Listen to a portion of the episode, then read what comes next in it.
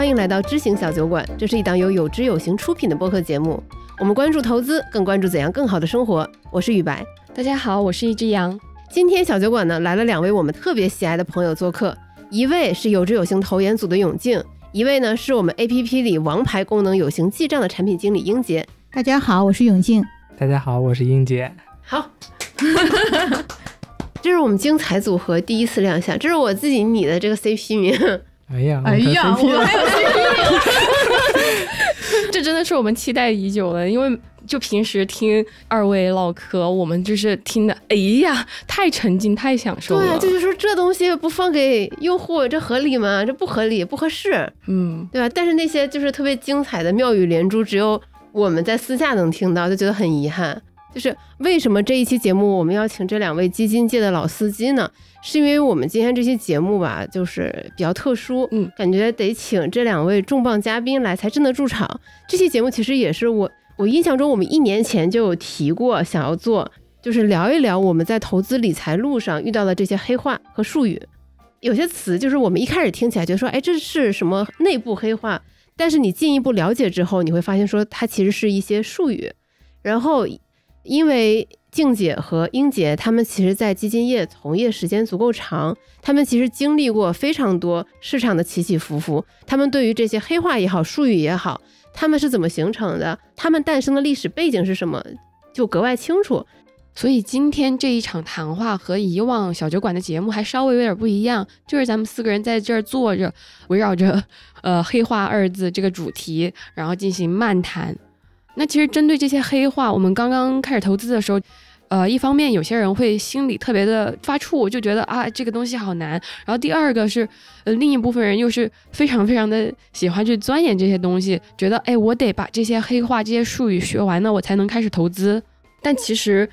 我们接下来想要聊的话题，首先第一个是想让你就是别打退堂鼓，这个术语你该学的还是得学，你是绕不过去的。然后至于另外一些听上去像黑话的那些，好像是你一听就是这个人很资深的那些话，你不懂也没有关系，因为迟早你都会经历的，只要你下场实操，对吧？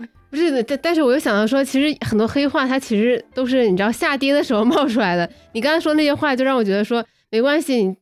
总会经历一些浮亏，你才会成长。就是就是迟早会被毒打的嘛。我们迟早会被市场教育，所以这些词你迟早会遇到。所以投资理财你不需要发怵。呃，听了这期节目，希望你对这些术语能有进一步的了解。这期节目我们也会从两位老司机他们刚开始接触投资一路的成长开始聊起。嗯，就是从他们这个历程，然后看到，也顺便就把这些黑话给他了解清楚了，了解透彻，就是也许会有一些非常有意思的小故事。然后在我们聊的过程当中呢，肯定会出现特别多的，就是可能你不太熟悉的黑话，那也不用担心，在我们的这个播客文稿呢，会有我们准备的笔记，然后大家可以对照着来听。嗯，我特意问小杨，我说。为什么要邀请我来？然后他给的理由就是你的就是从业经验比较长。然后呢，我说那不就是。要说一下我比较老 或者年龄优势在这儿吗？哪有哪有，就是就是我觉得是入市的这个体感真的很重要。就像是我们刚刚也跟其他同事聊嘛，他说其实炒股这个事情他上大学就可以开始干了，但是那个时候是什么？是模拟盘。他虽然说真的是经历了我们后面会聊到的那个中国灵车事件啊，但是这模拟盘和实盘你真的是完全不同的心情嘛？对，就是你的情绪，你投入的精力，你操的心就完全不一样。嗯，就是你入市的时候赶上什么样的市场，对你整个的风格影响特别大。OK，所以就是两位朋友，你们是什么时候入市呢？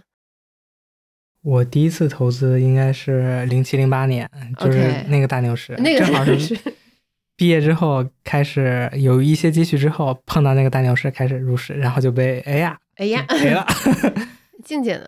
呃，我我们那个时候上学实际上是学金融嘛，嗯，所以导师就会要求我们说，哎，你们要实盘炒股，对，实盘炒股。而且那个时候实际上虽然学了很多的门就学派吧，什么价值投资啊、趋势投资啊，但是大家其实更喜欢玩的就是那些技术指标，嗯，然后就会设计各各的各个小组各个指标，说，哎，你看我用这个指标赚了多少钱？实际上就是零七年那一波嗯，涨得很猛，但是女生好像跟男生的天然的那种风险偏好不太一样，就女生可能就相对会更保守一点。然后我看我们班的男生们都非常非常激进，嗯。就是跟家里要钱，或者是自己就是哇塞，啊，那个自己就会想办法，对，稍微借点儿，然后帮别人炒，嗯。因为他会跟别人说，说是，哎，那个我是学投资的，我学金融的，然后又相当于弄一个小私募，就帮别人去嗯炒股啊什么的。就那个时候，男生们就特别的疯狂在炒股这件事儿。对，然后然后估计对自己的技术也会很自信。你看我长这么多，这就有点像在那个电梯里做俯卧撑一样。对他就会觉得掌握了一门就武武功秘籍的那种感觉，就是我一定要实操去练一下，什么嗯。金叉呀、死叉呀，就是这种，是。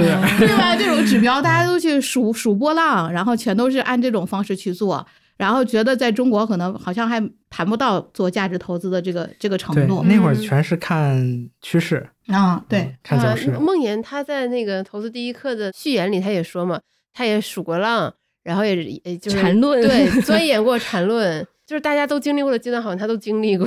对，然后就是就是说到了一个黑话，就是套牢嘛。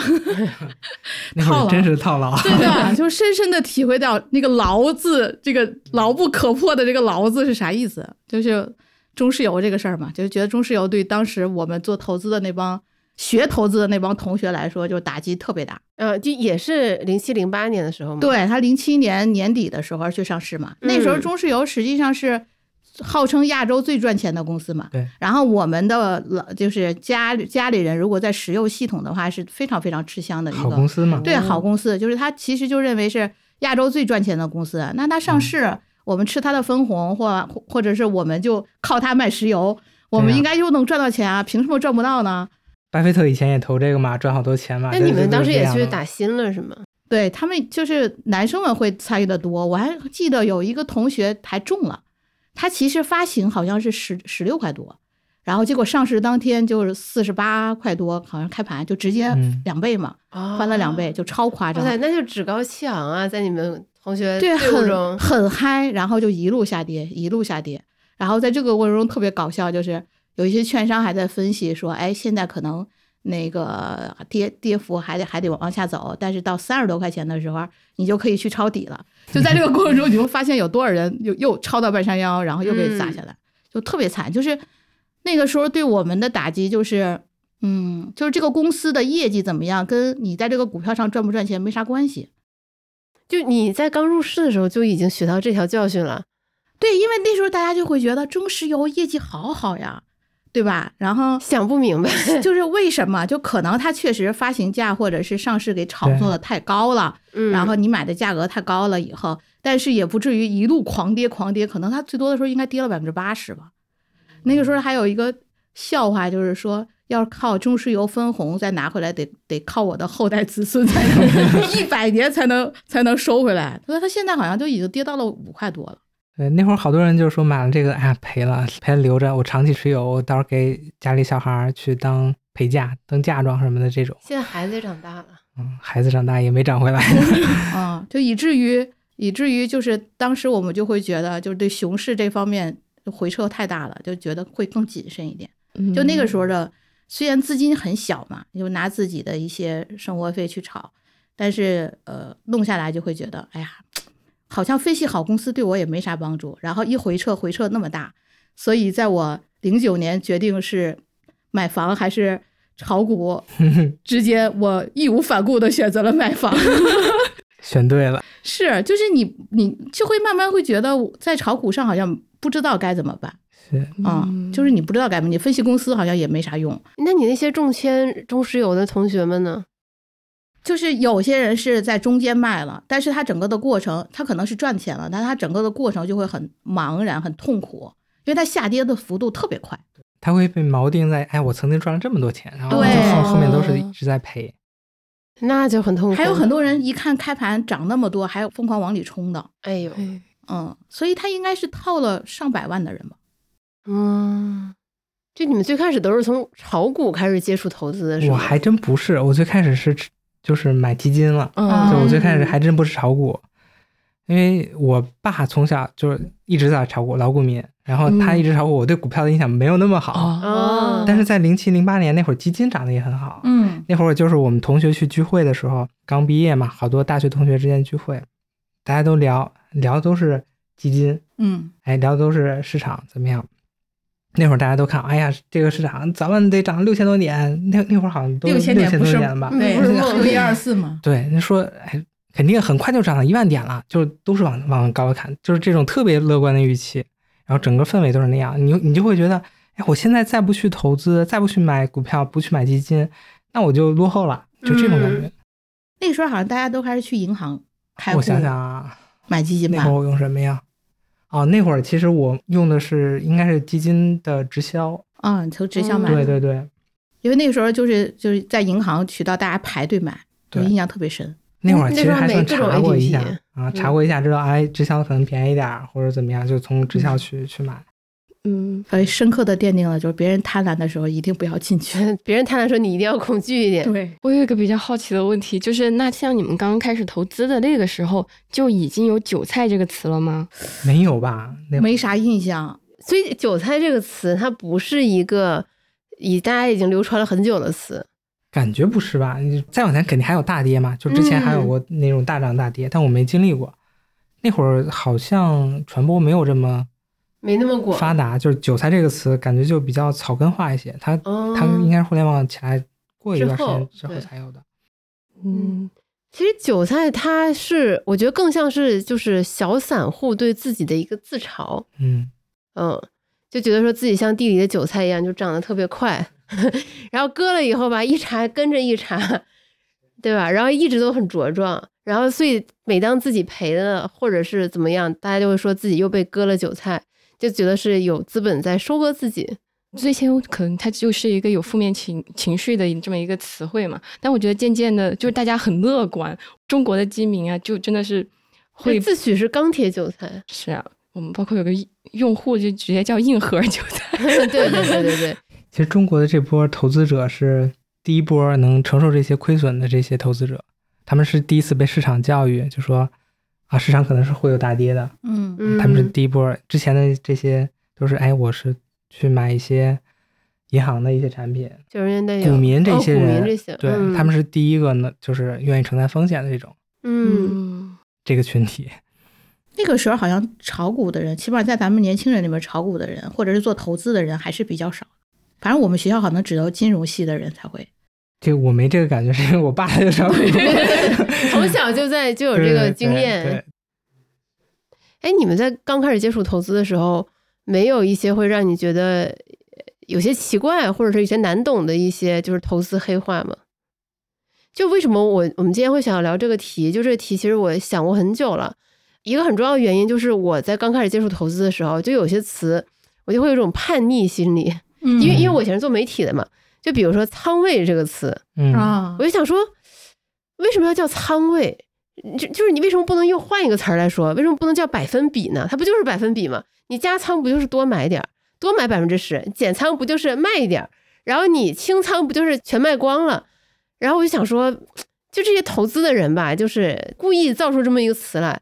我后来了解投资了之后，就发现说好像不是这个样子。就我觉得仓位这个仓，它其实就是指的是你长期投资的那部分钱，它不是你所有的钱。就如果你用百分比来讲的话，你的那个分母它其实是非常模糊的。一部分人可能会理解为我所有的钱，一部分人可能理解为我现在手里有了活钱，然后一部分人可能理解为我专门用于长期投资的钱，它就非常的模糊。那个仓，如果你把它确定为你长期投资的仓，你加仓，比如说加到百分之五十，再减到百分之二十，清仓也好，空仓也好，它其实这个概念能帮你更好的管理你的长线。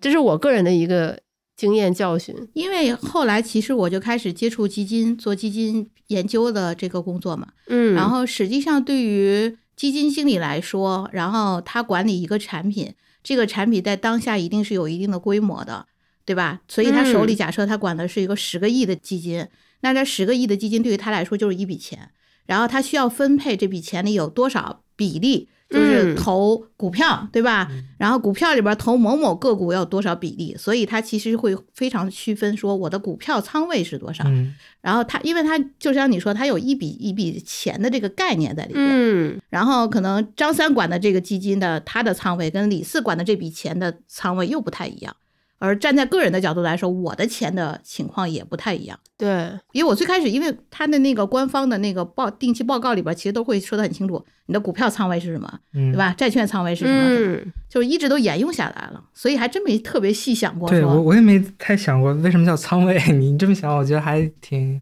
其实英文应该叫 position，对就是用这个词来去描述。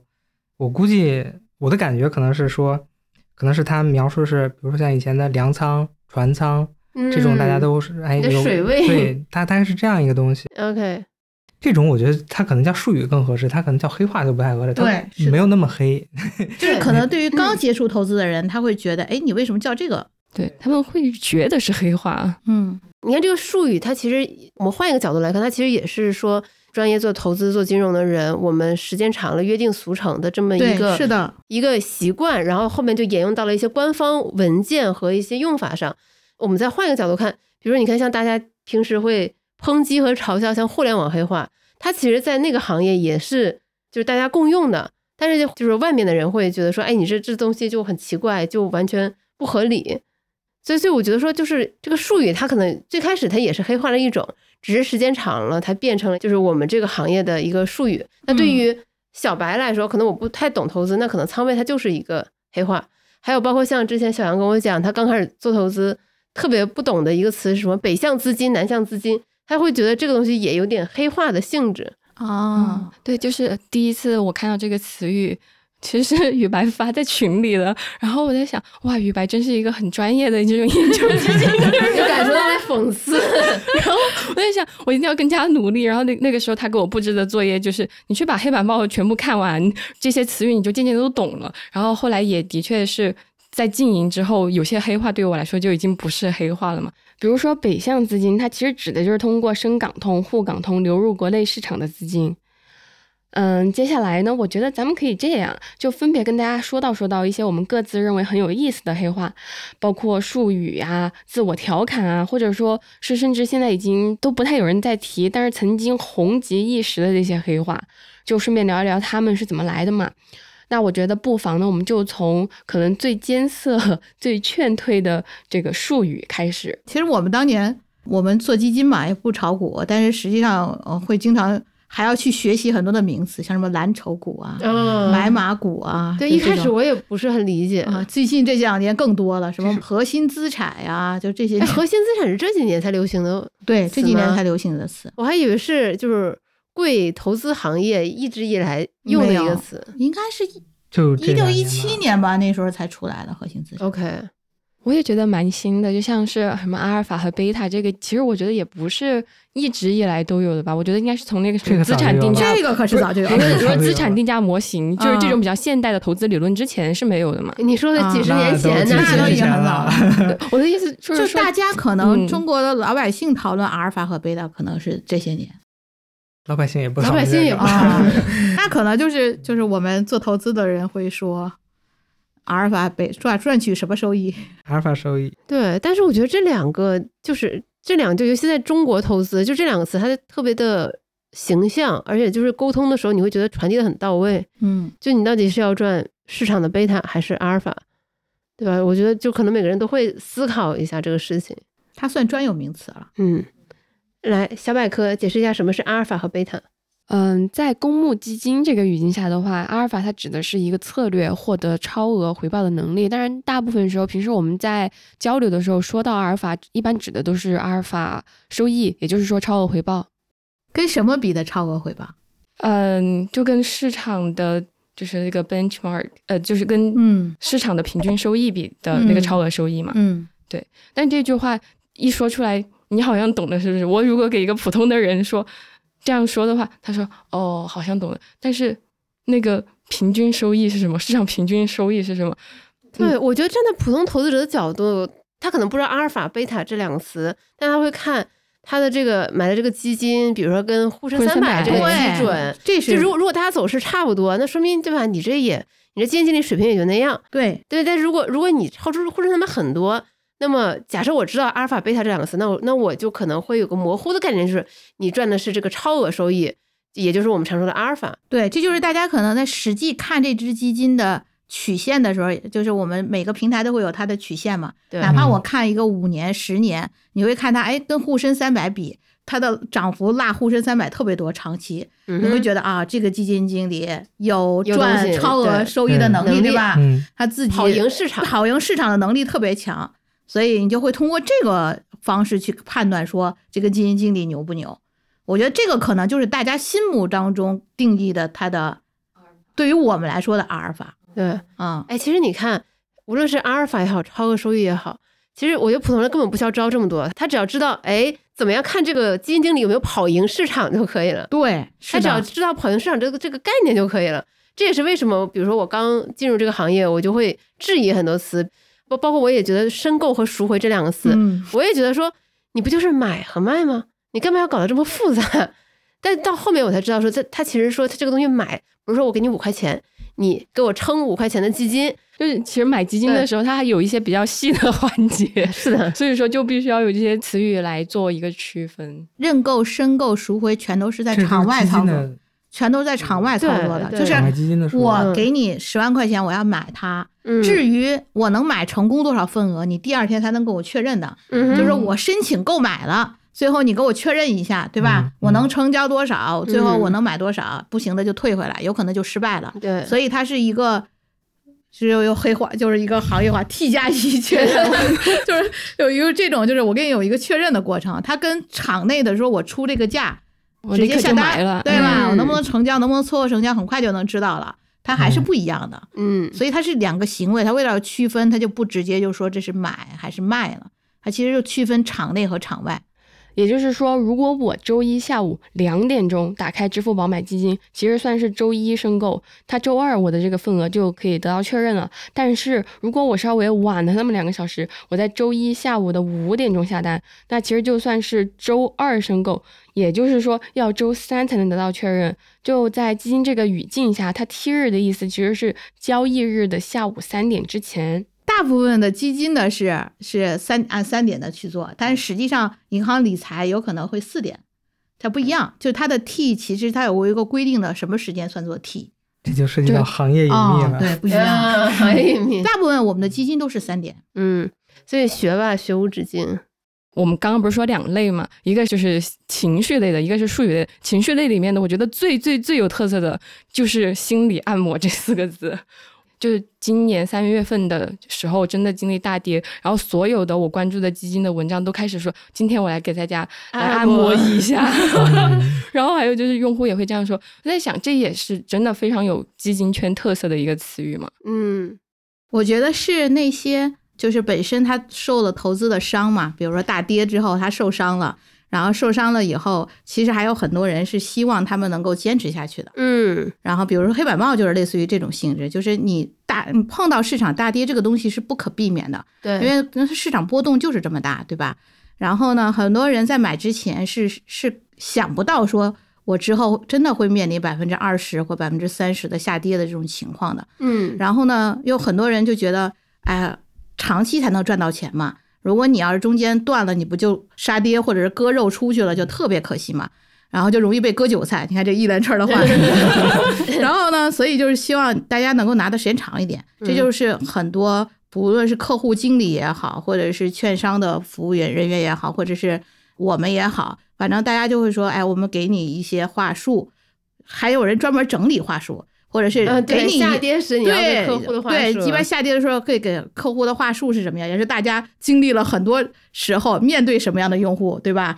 然后你应该给什么样的话术，真的整理的很好。然后黑板报其实也是就是在下跌的时候也会说，哎，大家挺住啊，对吧？不要割肉啊、什么的，嗯就是坚持，哪怕先把行情软件关掉，对吧？你的 A P P 杀掉，但是你就你你还是要坚持下去，其实就是有点这种作用。就是最后投资其实有点偏心理学的一个点。嗯，其实好多这个词，你现在想起来它就特别的准确。你想割肉，你这种痛感，对对吧？就比卖出的这个情绪可强多了，就真的是，的，嗯，但但其实我们刚刚说的这些和情绪相关的这些词语嘛，都多多少少和和一些比较负面的相关。你看，就是割肉啊，然后这些。但其实我觉得有一些黑话，它其实是通常会给我们带来一些希望的一些，比如政策底。你是不是听到这个就觉得，哎，这个市场会渐渐的好起来了？然后听到国家队，就好像就是你会根据市场上的这些消息。呃，上出现这些字眼来判断说，安慰自己说，哦，现在行情要好起来了，然后现在就可以多一点希望了。我觉得有一部分情绪类的黑话是这样的。我我觉得它只是一些 facts，它它跟情绪没有什么关系。我觉得我也不会因为说看到了什么政策底、情绪底、国家队，我就觉得说市场要好起来了，好像从来没有这样的感受。而且它这个东西很多都是后视镜的一些观察，或者是一些。呃，比如说投资理财 KOL 为了安抚你或者预测市场，说对吧？就是今年可能某某月它可能会有一个政策底，然后等什么什么，大概就是市场会出现一个情绪底。对，这些好多都是造出来的噱头。比如说，对，嗯，它很多的事儿都是跟当时的特殊事件有很大关系的。嗯。啊，比如说国家队这个事儿，实际上就一五年的时候就特别的突出，因为一五年的时候，因为呃，很多人都是加杠杆去炒股嘛，嗯，然后一五年上半年特别疯狂，就涨得特别的凶，但是实际上一下跌之后，很多人就爆仓了嘛，然后他就疯狂的去卖，卖的方式就是自己首先有个股的就会卖掉，对吧？然后买基金的他就会赎回，那赎回的时候逼着基金经理去卖，然后那时候印象特别深，就整个的基金行业就特别的恐慌，因为它的恐慌在于它的流动性出问题了，嗯。就是我手里本来整个基金要运作的时候，我可能留了百分之五的现金仓位，然后结果疯狂的每天都有用户去赎，我被逼着我去卖，但是市场上又没有买方，对吧？这个个股没有买方，所以就怎么办？那个时候，呃，监管层实际上是想出动国家队来救市的。这个时候其实能依赖的只有国家队了，对吧？所以那个时候郑金他们就会让他们成立一些自管计划呀，或包括还成立了五只公募基金，然后那个时候就托底。嗯，然后把这个市场的流动，你有买方了，才能把整个的下跌止住嘛。嗯，所以那个时候国家就队就出来了，他们还是发挥了很大的作用的。对，所以大家就那个事儿出来以后，大家对国家队的希望就是，一旦出现一些大的系统性风险的时候，希望国家还能来救市。嗯，对，希望有人救。对，所以就说，哎，国家队来了，包括今年下跌，就说国家为什么不管我们？国家队为什为什么不来救？就是那种。情况是大家很关注这个。在一五年的时候，我还记得有一个词特别的印象深，比如说像什么为国接盘啊，是侠之侠之大者为国接盘，就它有特殊的事件在那儿，包括我们会去区分什么政策底啊、情绪底啊、什么盈利底啊，呃，区分各种底，就是大家内心深处都想知道跌到什么程度了。还希望有个底，对你，你个底到底在哪儿，对吧？你告诉我是两千八是底，对，两千八是底还是两千四是底，对吧？就是这个这个情况，就是对牛市和熊市的两头的这种疯狂，一个是特别疯狂，一个是特别恐惧，大家都希望到知啊，我知道到什么程度了，我应该怎么办？我完全无助，我不知道什么情况了，所以他就会发明，就是。试图寻找很多的信息，找一些指标，对，找一些指标去做这个事情，也希望一些研究机构去研究一下。包括很多研究机构就会说，我就要盯一下国家队，嗯，最近在什么样的动作？包括你说的北向资金、南下资金，对吧？他就会说，哎，那外资通过北上买了我们多少多少的 A 股，因为就是你资金的流入买 A 股的钱越多，你才能够价格上涨嘛。对吧？然后买入大于卖出嘛，对吧？但是就是我们怎么衡量谁在买呢？那国家队是一个看国家在买没买，支不支持，然后外资在买没买没买，你公募基金在干嘛，是吧？你是都在卖还是都在买？其实大家还是都是想衡量一下现在市场是个什么样的情况，会不会起来，还是继续还会往下跌？我应该怎么办？我已经跌了百分之二十了，我已经被套牢很久了。我是割肉啊，我还是等着解套啊？那我解套，我什么时候能出来啊？就是大家其实迫切的想知道这些东西。嗯，这时候这里又有一个就是也挺流行的一个谚语，就是宇宙的尽头是加仓。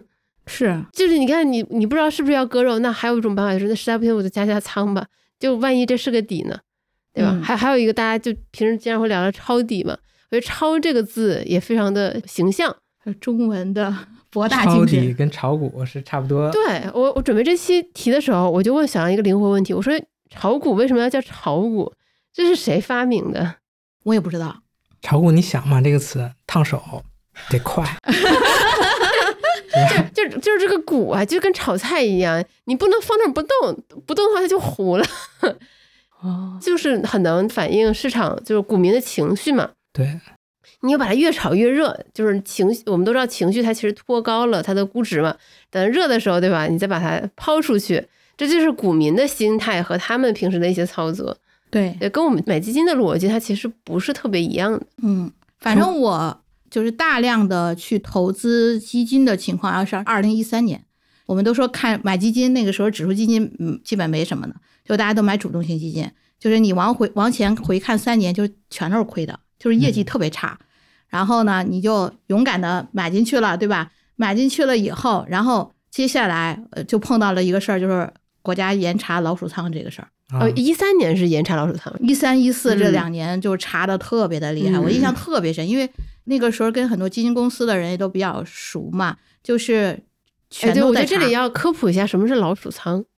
比如说他管的那个基金打算买入某只个股，他比如说他要买茅台，对，因为他买的量足够大，所以他很容易把这只个股的价钱买起来。对，就涨了以后，散户一看说，哎，这个个股涨了，也会进来，嗯他会在涨之前自己先买入，对提前布局。对，提前布局，然后等着涨起来了以后，他再把它卖掉，对。嗯，所以他就赚这部分的一个对，就是假设这个股票中间跌了，后面跌了，或者被套牢了，他自己已经跑了。就那两年真的是对这个，其实后来想一想，就是一三年之前没有老鼠仓吗？肯定不可能。肯定也有那个时候肯定是更加个更字的，哎哎，所以这些法规是什么时候出台说？就是一三年的时候是，我记得那个时候是监管层证监会他们有一定的技术手段能够查到老鼠仓对。嗯，就什么嗯十大老鼠仓事件之类的？对，就是那个时候马勒那个事件还是非常非常出名的。博时的是吧？对，博时的马乐我都记得，哎，你你怎么记得的？那个事件做的很很很有名。就是他还写到了一些教材，包括后来法律界都在讨论这个话题。哎可是他十亿多的资金，他也就赚了一千八百多万，这个人这个事情还特别戏剧，就是他是一个。对，他是一个就是好像是河南普通的家庭，然后出来了以后，后来自己奋发读书啊什么，然后去管理的一支基金。他管那支基金的时候，好像业绩就很一般，嗯，那支基金好基金好像是排名倒数的。然后通过他不懈的努力，然后他把这支基金管的业绩特别好，然后就一下子就出名了。然后出名了以后，呃，他这个老鼠仓是怎么爆出来的呢？是他内部的人给他举报的。啊，对我看到了，就是说，就是有些业绩好的年轻同事，会导致一些老员工不满，他们就是有那种分帮，就是立派，就站队，站队，然后啊排挤。然后说他有一次发现他有一个同事一些性向隐私，然后那个同事怕他跟别人说，就反手就把他举报了。对，把他举报了。实际上，呃，那个时候好像监管也没有查出来他的实锤。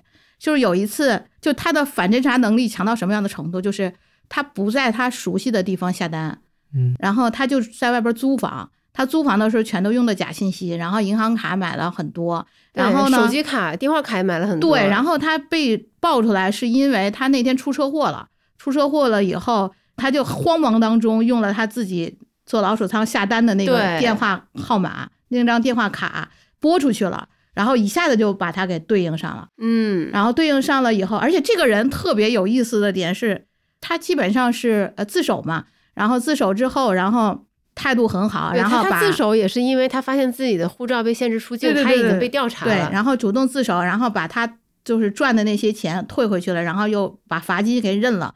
关键是什么？他们家里边就很租房住，然后生活一切都很特别朴节俭，很简朴。就是就是像《人民的名义啊》第一集，对对对对 对那些钱我是一分都没敢动啊。对我看《人民名义》的时候，我就一下都想到马乐了，然后我就觉得啊，就是他可能原型。对，真的是过一天好日子。啊，而且他审判这个是这个过程也是特别，法律界还讨论了好久，就对，是争议很大，争议很大，因为我记得他当时应该是就是有期徒刑三年。啊，对对对，还缓缓缓期了。刑五年。啊，对，刚开始大家就是说你这罚的也太轻轻了，虽然他自首吧，态度好，但是你这罚也太轻了。后来是最高人民法院给他判的，对，就是没有缓刑，直接、啊，最后就是就讨论说这个经济犯罪到底应该怎么定。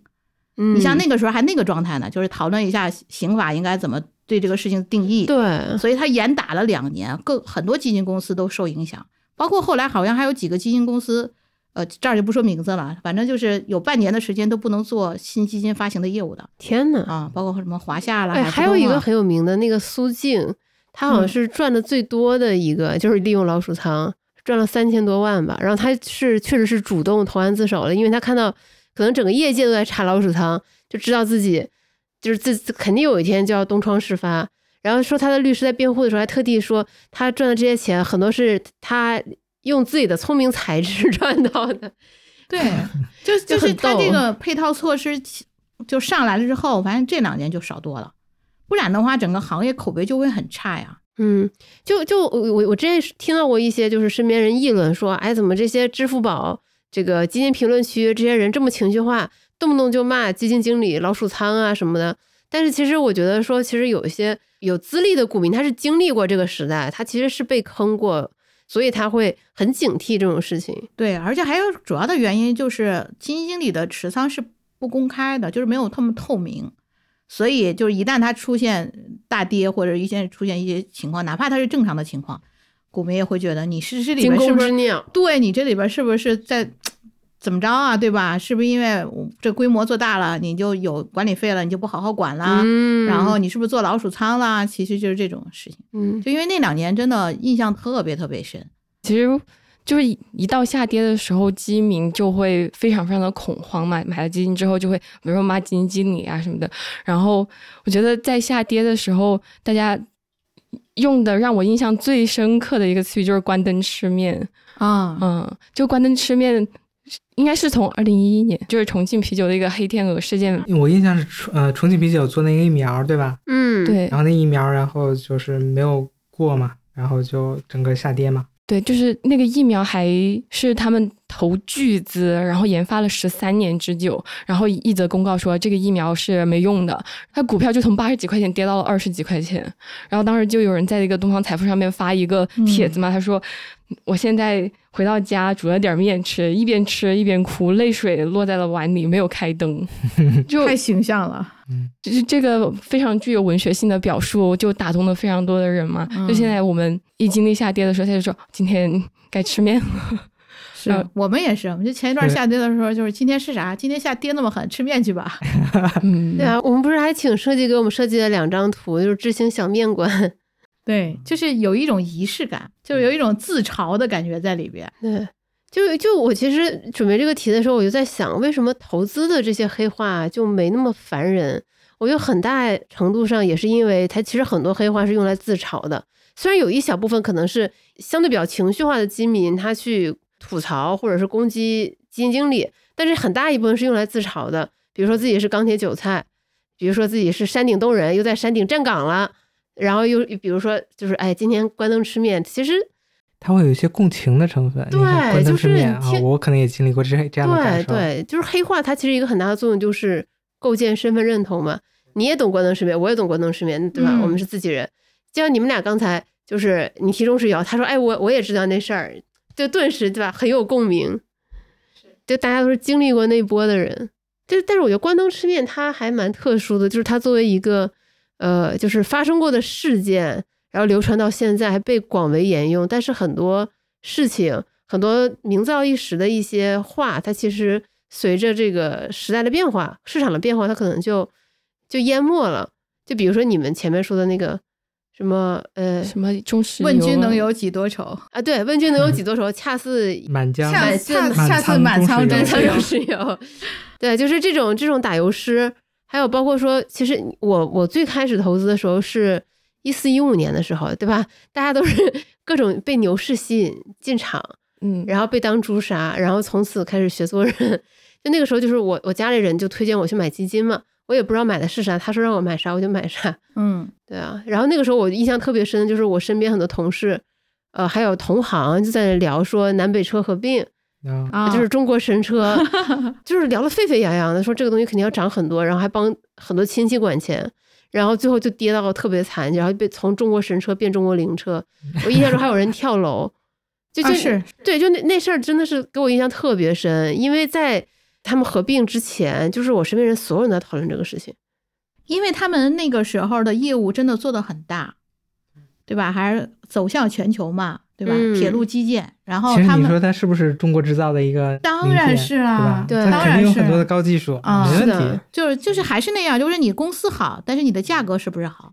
对这点很重要。就是他们俩在传南车北车合并之前，就是就说要合并，他们嗯是股价涨得非常多的，对，又要赶上一五年上半年那一波，就真的的是飞起，嗯，就天天天天天天涨就是得特别凶明星股。对，然后你就你你本来你你业务模式再好，你还有一个合理的价格的，对吧？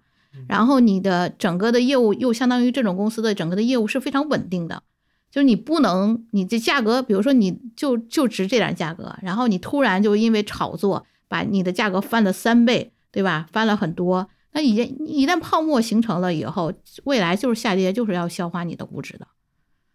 对，因为它毕竟还是要回到铁路基建的这个模模式上去考虑这个问题的。嗯，所以就有一个俗语是“杀估值”嘛。对啊我觉得这个“杀”其实也很形象。是的，嗯估值基本都是被这么消化的。嗯，那你说比亚迪现在二百四十多吧？嗯，就估值可以被增长消化，也可以被 对下跌消化。对对，但是我们刚刚一直这么聊下来，就从中国石油啊，然后聊到老鼠仓，聊到关灯吃面这一个流程，这么一顺下来，其实我觉得这么多年以来，包括英姐也提到嘛，其实金明他是慢慢有一个意识，说我要开始自负盈亏了。我在做这个投资的时候，就是会面临这些风险，开始慢慢接受了嘛。嗯我在想说，市场它其实是慢慢变得越来越理性，这也让有一些曾经在就市面上非常风行的黑话，渐渐就绝迹了。比如像周四魔咒啊，然后周周四魔咒，其实这个是静姐给我们科普的嘛，这好像是从美国那边来的。就是投资，包括无尽美股也有吧，A 股投资总有一些日历效应。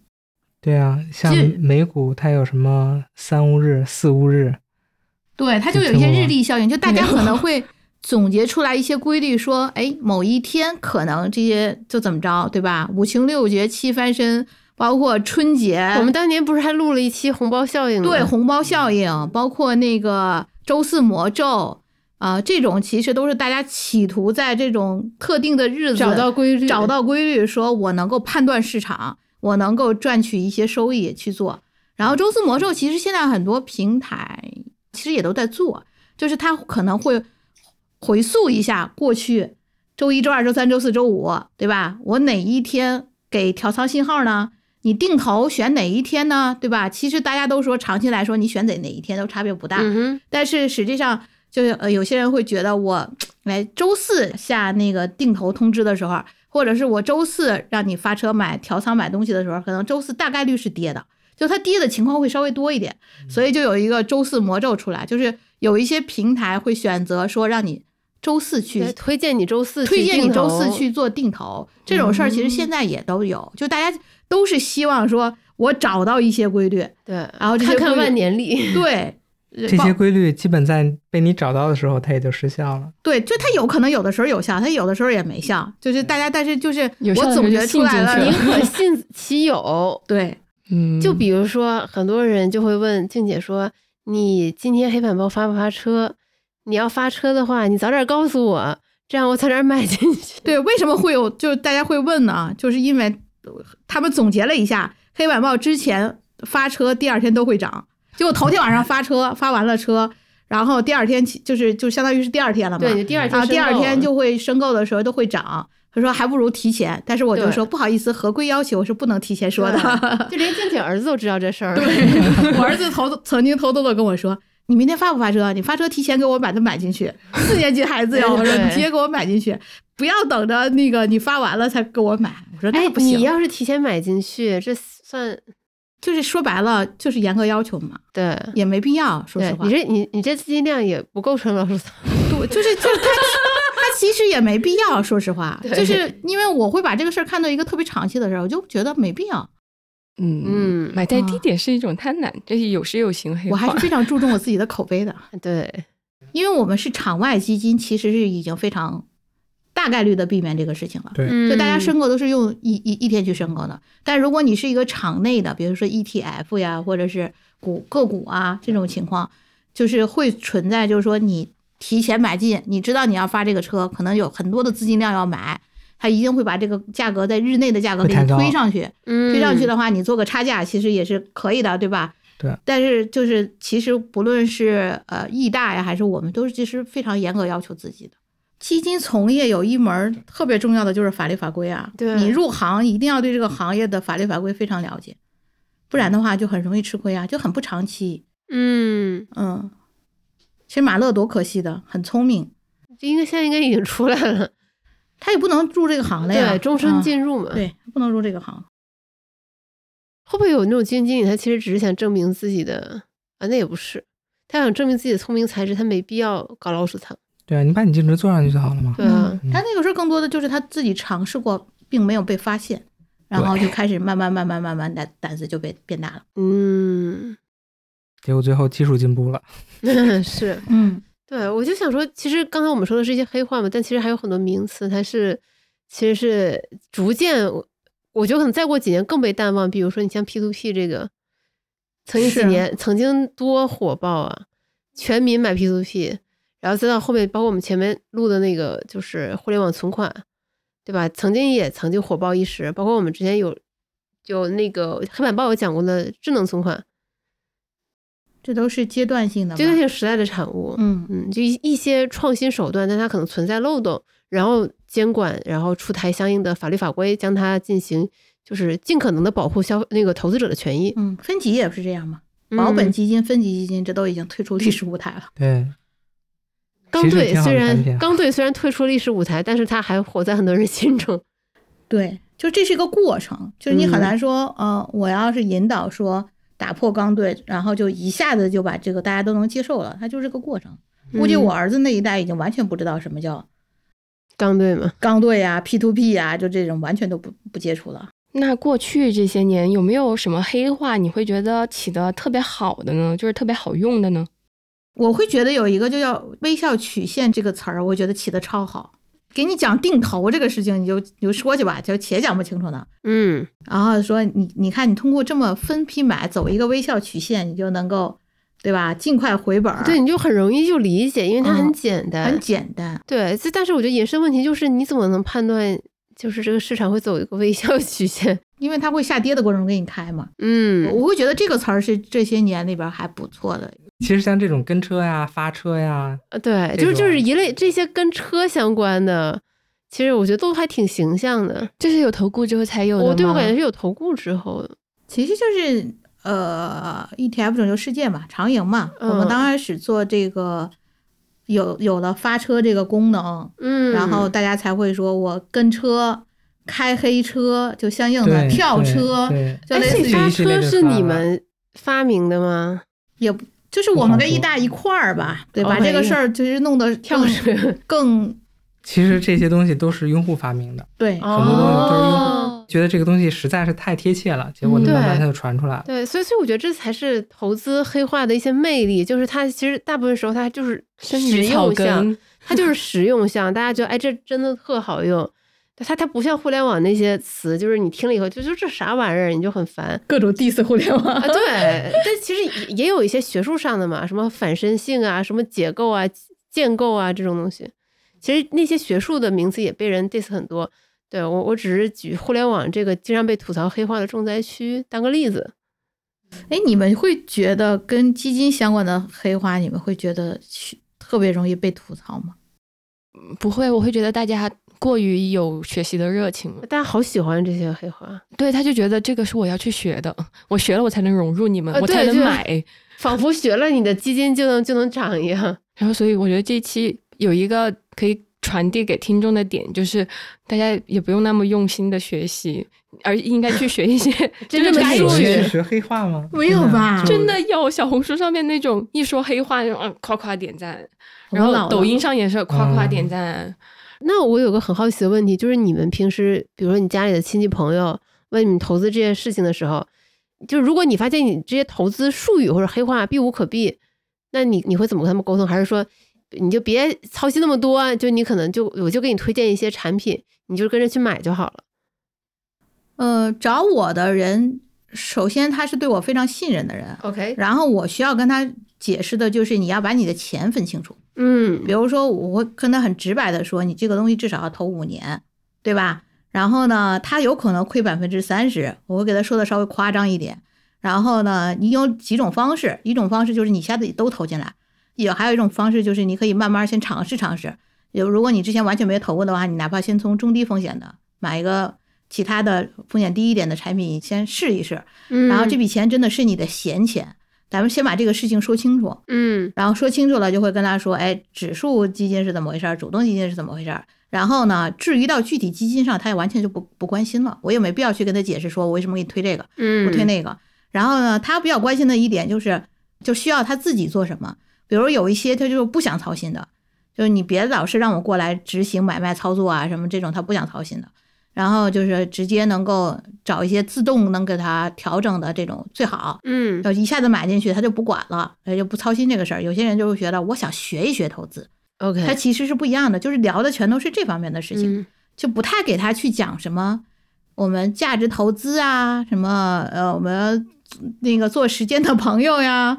然后那个选选这个基金是怎么选的呀？这个人是什么样的情况呀？什么二零二二年的核心资产有哪些？对，就这些东西，实际上是我我这边是不需要去跟他们说这个事情的，嗯他们也不感兴趣。对，嗯就如果说是想学投资啊，那有很多东西你是避免不了的，比如说一些术语上，你可能之后也会经常看到，对吧？但是有一些概念就是没有必要去聊那么多，就是很多人嗯都去学投资，他很多是都是从故事开始，或者说哎见很多东西，就比如说我现在去会给小孩去上一些投资课，就教我家小孩也上初中了嘛，然后就是他们也开始哎，就是说去教他们一些投资的一些知识。那可能我就会给给他讲一些故事，就发生过什么哎庞氏骗局啊，什么一些东西，嗯去给他们讲一下，哎这个东西到有什么样的故事，让他们从这儿去入手，也还好。对，就是就完全没有必要去说，哎，我得了解一下这个投资有什么黑话。就像很多可能是对互联网感兴趣或者想要从事互联网的人，他就想说了解一下互联网的黑话是什么，就完全没有这个必要。就是术，如果你真的想要好好做投资、学投资，其实你这些投资的术语是在你这个过程中你肯定会接触到的。对对因为其实这么多年市场也都是那种涨涨跌跌，大家碰到的情形也都是差不多的。嗯当然，你买什么的肯定是不一样的，对吧？有些个股、有些行业是前些年是没有的，出现的情况也都不一样的，打新啊或者什么都不一样。然后呢，但是实际上你在这个市场涨涨跌跌中，你碰到的问题是差不多的。嗯哼，所以，当他真的去买进去，然后碰到这种情况的时候，他自然就明白你在说什么了。你要提前去跟他说这么东西，他们完全没有感触的。嗯哪怕最最简单的就是被套、解套，对吧？套牢就这些，嗯，他没有经历过，他也知道一个简单的一个概念，他不知道他有多痛，对他也不知道这种到底对他意味着是什么。你跟他说资金规划规划的好，你跟他说你能不能承受那么高风险，他都说我能能承受啊能，这算什么呀？我都已经做好了。但是他真的亏百分之十几的时候，他就觉得我好痛苦啊。睡不着觉。啊，我那个是不是要影响我家庭生活了？但我怎么交代这个事情？嗯，这嗯还是正常的情况下，还有很多人就是自信特别高，就像你说的，说可能下杠杆去做很多的事情，对一个这个事情的风险估计不足，甚至还会有可能影响到他的生活。有些人还就是这么多年，什么自杀啊、跳楼的，什么楼楼楼台界，就是那个对对，然后一到大跌的时候，就是看就天台见天台天台见见，对吧？嗯就是那种照片儿，就会就是各种大时代的那些截图，这是这技术调整不要慌。啊，对，就这种段子会，就是他自只有自己经历，他可以。电视剧有年头了啊，嗯这是我爸嗯他们炒股的时候，哎，那会儿正好是放这个电视剧，说丁蟹效应丁蟹效应，只要一放这个电视剧，一定会市跌场。就下跌。对，就就我觉得人人类的这个大脑的构造，它就很难不把两件同时发生的事情联想到一起。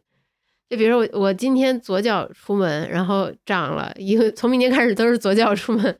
我会觉得就是黑化其实反映了大家的一些就投资者的共识，或者是说，嗯，一些期待吧，就真的是真金白银趴在这个账户上面，它是真的是关系到一整个家庭的这种状况。就比如说有一些这种，这只是技术调整啊，这些黑话就像是那种咒语，给自己说不要慌，不要慌。然后我觉得这个黑话就还蛮适合给自己打气的，嗯。但是对于术语，就是该知道的还是得知道。欢迎大家去看我们的投资第一课，然后有我们精心配上的注释。对对对对对，我本来这期开头我想说黑化，真的是我觉得给我带来了非常大的负面影响，以及我觉得给这个投资者和整个市场带来非常大的负面影响。就是我们在清明节那期，我请了蓝莓评测的创始人，我们聊了一下他在去年，他其实。他走访了北京的三十多家公墓，嗯，然后去调研，就是其实相当于一个身后经济，嗯，比如说我们去世的时候，他这个丧葬费到底需要多少钱？一些天价墓地这个东西到底存不存在这些事情？嗯，然后我们的标题大概就是我们和走访了三十多家公墓的蓝莓评测聊了聊身后经济。哎，这个其实我没有太 get 到黑化是在哪儿？我觉得他可能是有种污名化。就是有些媒体他会在下跌的时候说“公墓变公墓”，就是那种，对，嗯，明白明白了。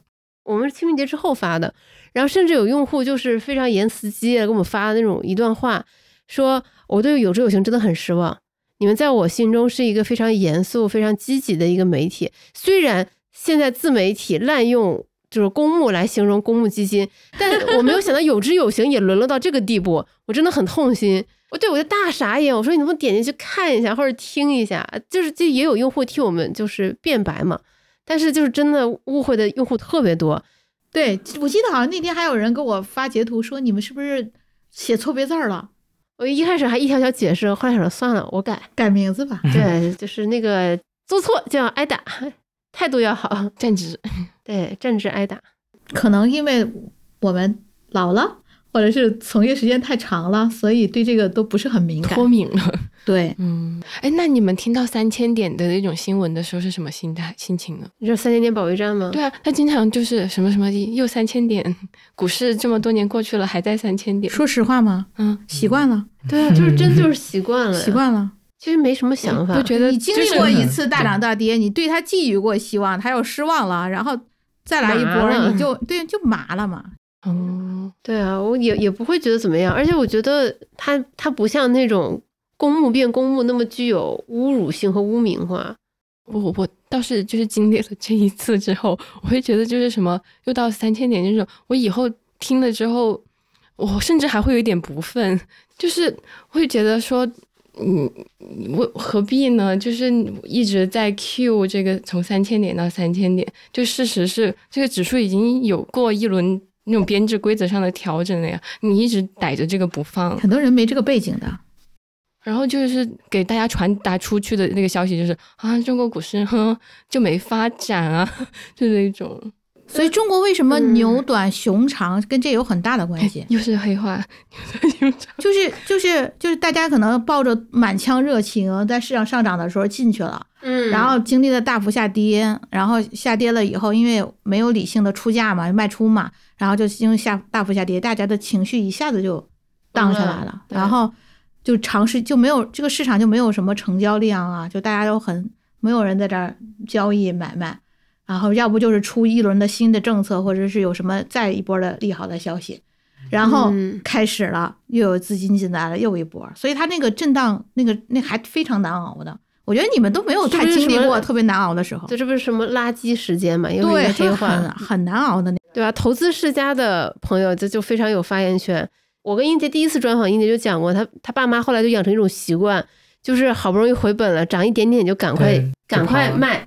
然后呢，就跌了以后就立刻就割，这就是广大小散的一个普遍的一个行为规律。因为我们的市场环境确实是让很多人都不知道该怎么办。对，就是我以为跌下去均值回归还不能快回来嘛，结果不是，就大家都都都走了，然后股市没有人参与，然后它又涨不起来，它就熬很多年，然后好不容易赶上下一波了。终于回来了，有很多人都忘了还有钱，然后终于回来了以后就赶紧撤吧，然后我不想再熬那么长时间了。我这点钱干点什么不好啊？所以它就是市场环境会导致大家对这个的印象就是这个样子。嗯，前面有小杨说吧，就是可能市场变得更理性啊，我觉得完全没有。我觉得今年还好，因为今我看今年很多人实际上就是逆向操作的，就是跌的时候也都在买，可能是咱们身边的人嗯我我觉得我们身边的人吧，因为我嗯觉得更广大的投资者，他是安全感是越来越差的。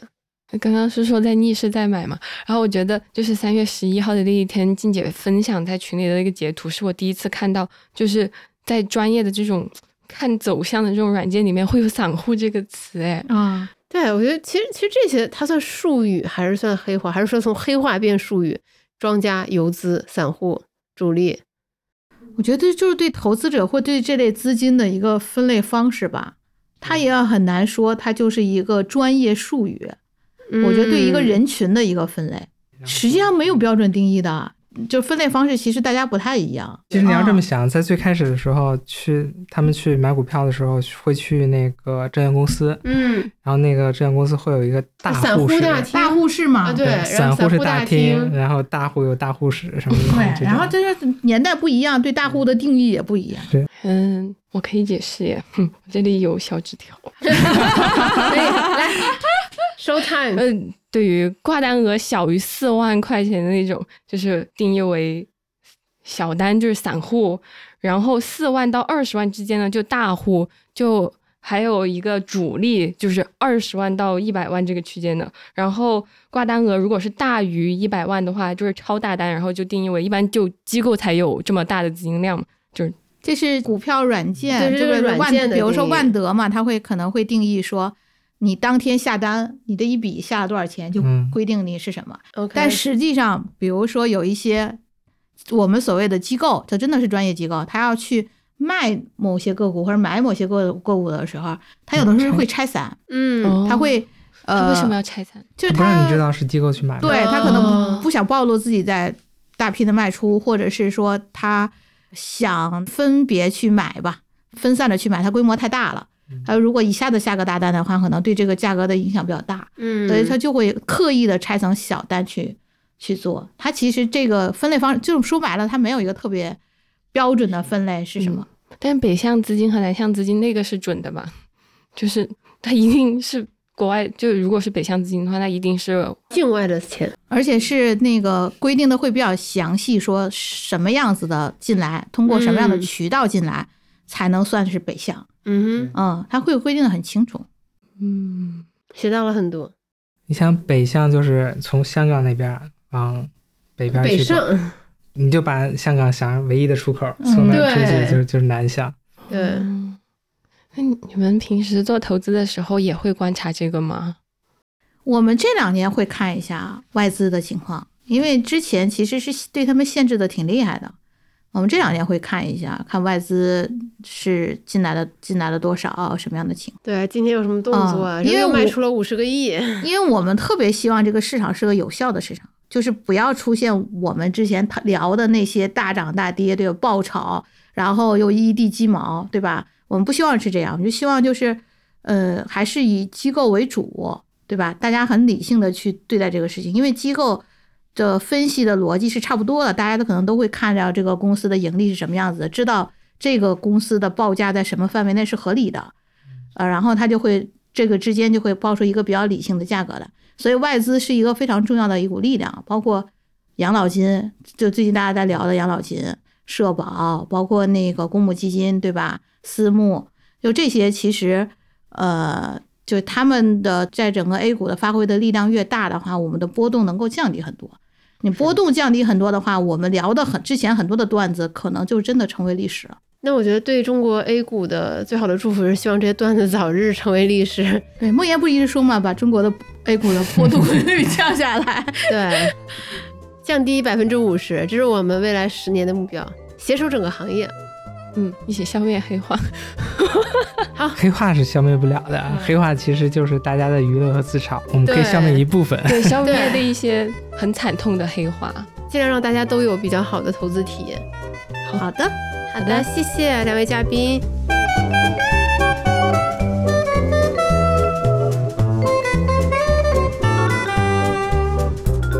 感谢谢大家的收听。如果这期基金黑化漫谈节目你觉得还不错，欢迎分享给你身边的朋友。如果想要更系统的了解投资理财这个课题，欢迎下载我们的 App，有知有行。知行就是咱们知行小酒馆的知行这两个字。